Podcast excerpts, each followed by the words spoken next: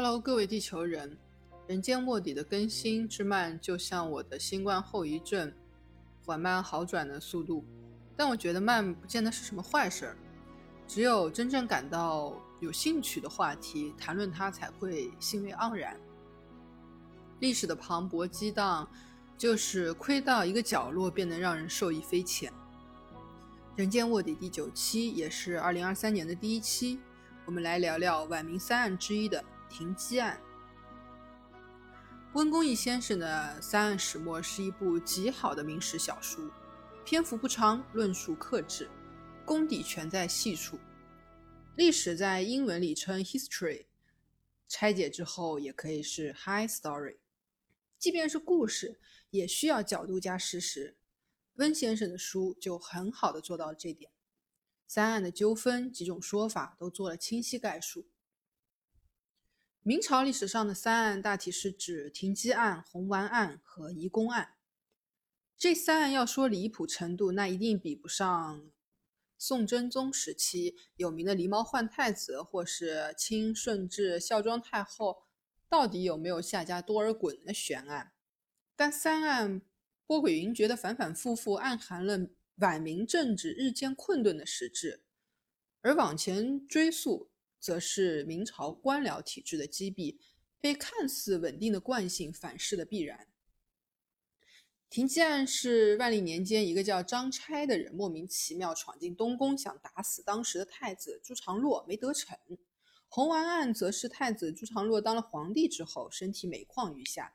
一个叫李可灼的鸿胪司臣，鸿胪司就类似于现在的外交部，主管外宾、朝会、民族宗教这些事儿。这个人进献了一枚红色药丸，皇帝吃了之后回光返照了几天，就一命呜呼。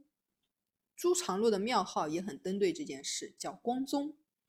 而移宫案实际上是朱常洛去世后，他的一个宠妃李选侍以照顾新皇帝朱由校，也就是天启皇帝为名，赖在了乾清宫，妄图把持朝政，不肯搬出去的事儿，最终也在杨涟和左光斗的逼迫下，不得已搬到了仁寿宫。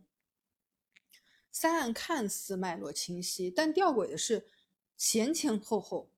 从万里开始到崇祯吊死眉山，牵扯之久，范围之广，以至于偏安一隅的南明还在不断的为三案翻案定案。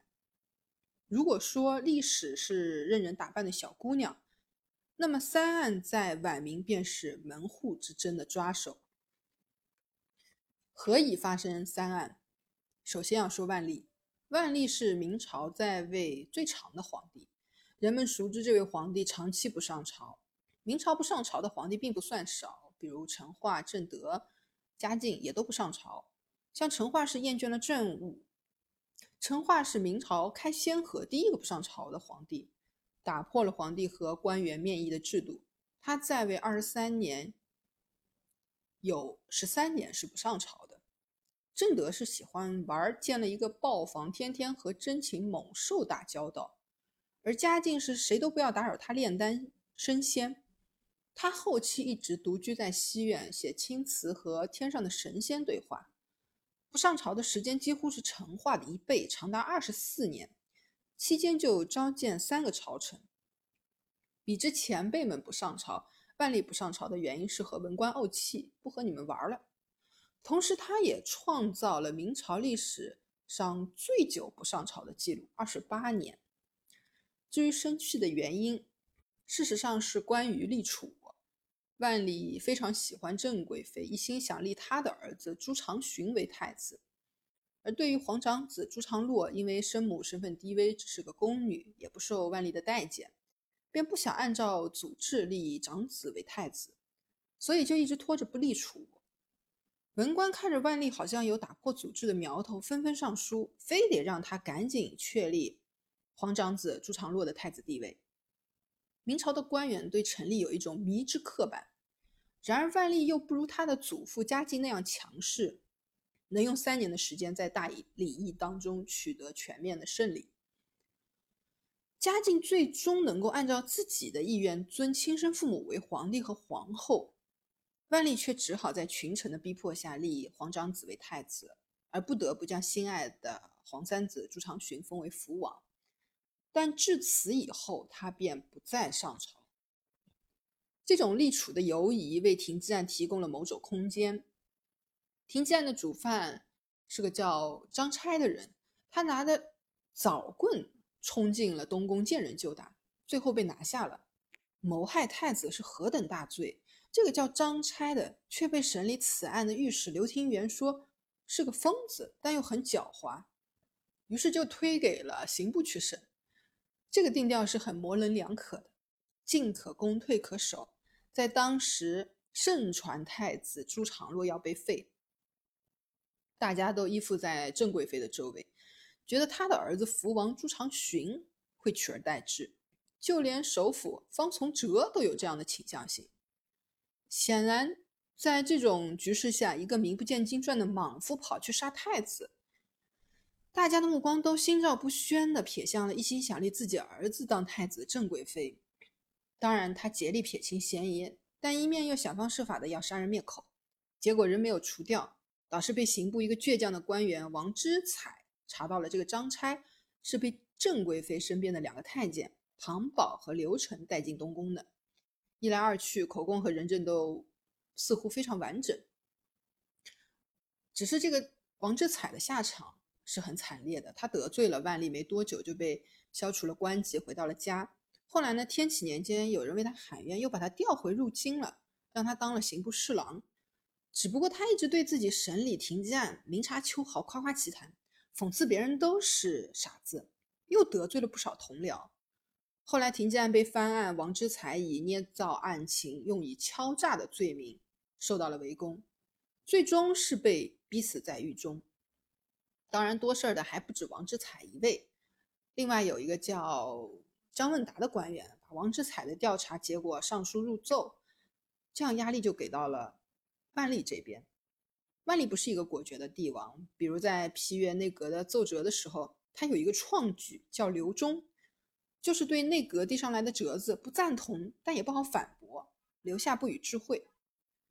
对于停机案的审理结果，万历一开始也选择了留中，然而影响面太大，留中不批无济于事。明朝的文官有一种粉身碎骨浑不怕，要留清白在人间的自觉。皇帝不批，追问他为何不批的折子又铺天盖地的来到了他的面前。迫于压力。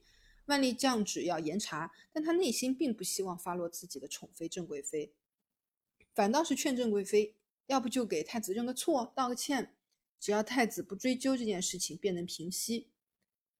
太子朱常洛倒是很卖老爹的面子，真不追究了，发了一个文说张差拿货即可，大臣们也不要再追究了。既然受害人都悦纳，事儿到此就应该结束了。但是明朝的官员，尤其是万历年间的，真的太喜欢和皇帝斗争了。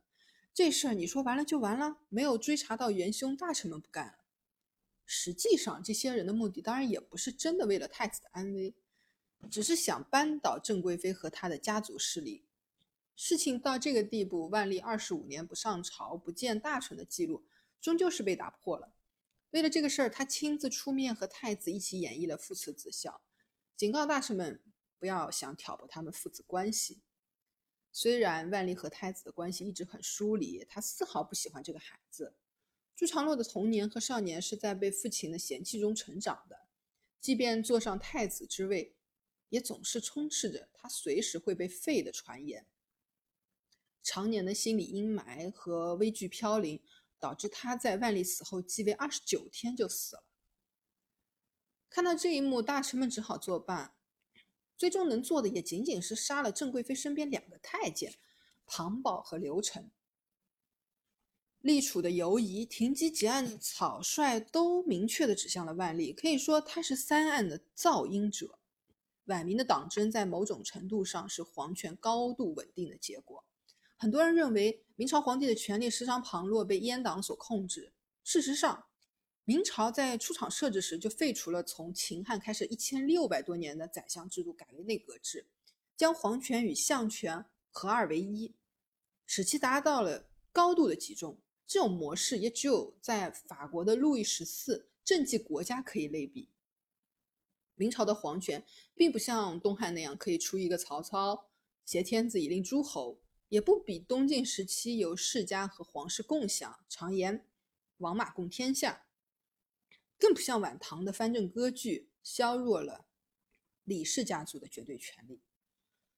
在明朝，无论是土木堡一战直接让英宗从皇帝成为俘虏的太监王振，还是正德年间司礼监掌印太监刘瑾和天启年间大名鼎鼎魏忠贤，这些人掌握权力，不过是皇权的代理人。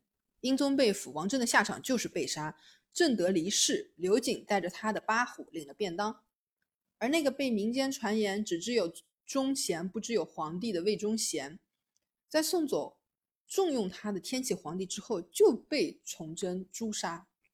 可见，阉党的权力不过是皇帝扶植的一种新生力量，以达到与文官集团的平衡，从而更好的稳固皇权。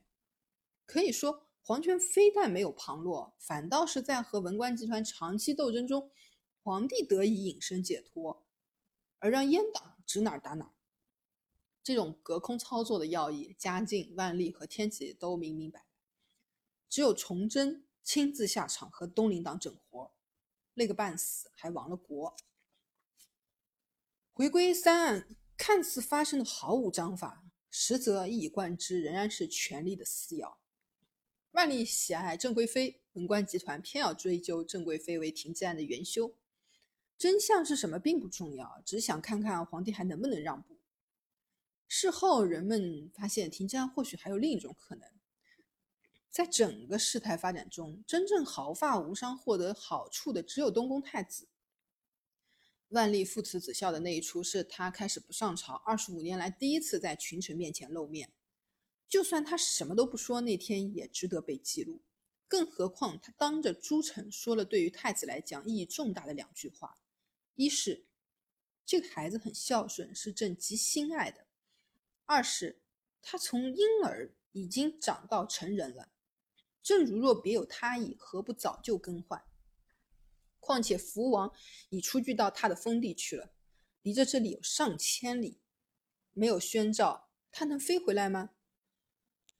虽然身为太子的朱常洛是事件中被口口相传的受害人，实际上他原本摇摇欲坠的太子之位，因为这件事被彻底保全了。而人们会有停机案是太子自导自演的猜想。和之后发生的红丸案也不无关系。红丸案的主角依然是朱常洛，只是当时他已经成为了太昌皇帝，而另一位主角也没有换人，还是郑贵妃。不过这一回，朱常洛没有始终好运，一命呜呼，成了明朝历史上在位最短的满月皇帝。